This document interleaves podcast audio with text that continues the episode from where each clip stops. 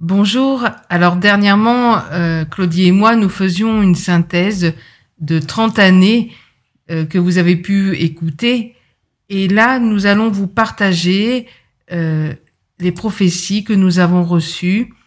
Et celle que je vais vous partager maintenant date de septembre 2017. Mais elle est tout à fait d'actualité pour aujourd'hui. Le Seigneur m'a montré que beaucoup de ses enfants quittaient leur Canaan le lieu de la promesse, pour s'enfuir en Égypte. Parce que les temps deviennent difficiles et qu'il y a une grande famine, famine spirituelle, famine sentimentale, famine financière, famine de toutes sortes, ceux-ci quittent l'autel, lieu de pardon, de passage dans une nouvelle vie, le lieu de la consécration et de l'adoration, pour se laisser inspirer par l'Esprit du monde.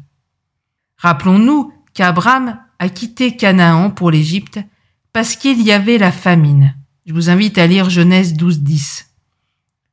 C'est dans ces circonstances qu'il a menti, que Sarai, sa femme, a été enlevée par Pharaon et qu'il l'a prise pour épouse. C'est là aussi probablement qu'Agar lui a été offerte en cadeau et nous savons les conséquences dramatiques provoquées par l'union entre Abraham et elle. Si tu quittes ton Canaan pour l'Égypte, les conséquences seront lourdes aussi pour toi. Mais tu diras, à quelle occasion je quitte mon Canaan pour l'Égypte? Eh bien, à chaque fois que tu quittes l'endroit où Dieu t'a placé sans qu'il t'ait demandé de le faire. Quand tu cherches un nouvel emploi mieux rémunéré au détriment du temps que tu passes avec Dieu ou au détriment de ta famille quand tu fais des alliances compromettantes pour le ministère ou dans la recherche d'un conjoint, quand tu altères ton message pour plaire à tes auditeurs, quand tu adoptes des comportements basés sur la séduction, quand tu entres dans des activités qui ne correspondent pas à ton appel, bref, quand tu te laisses gagner par l'optique de réussir au lieu de faire ce que Dieu te demande. Alors tu penses peut-être, c'est juste pour un temps, Cependant, les conséquences seront lourdes. La promesse de Dieu est-elle changée pour toi? Non. Ce que Dieu dit, il l'accomplit. Dieu t'a-t-il demandé de quitter ton Canaan? Non. Comme Abraham, tu t'es laissé inspirer par cette famine apparente. Tu as laissé le doute s'installer.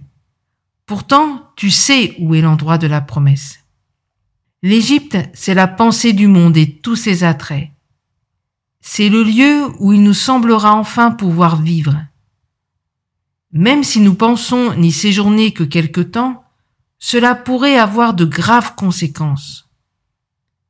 N'oublions pas qu'un peu de levain fait lever toute la pâte.